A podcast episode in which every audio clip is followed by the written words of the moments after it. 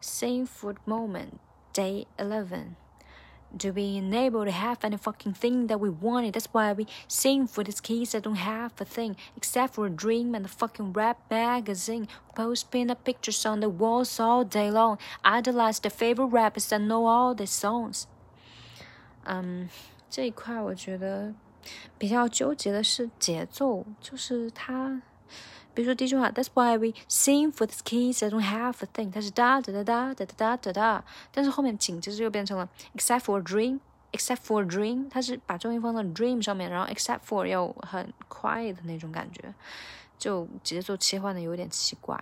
Except for a dream and fucking rap magazine，它实际上是把 rap 和 mag 要拉长， 然后 zing 就跟前面这个 that don't have a thing 对应上。嗯，就这个地方，except for 要快一点，然后后面后面就比较简单，who post who post pin up pictures on the walls all day long，on the walls all day long，这个 walls 和 all 要有一定的区分，就是一个是 w 啊，然后另外一个是 all，张嘴可能会大一点。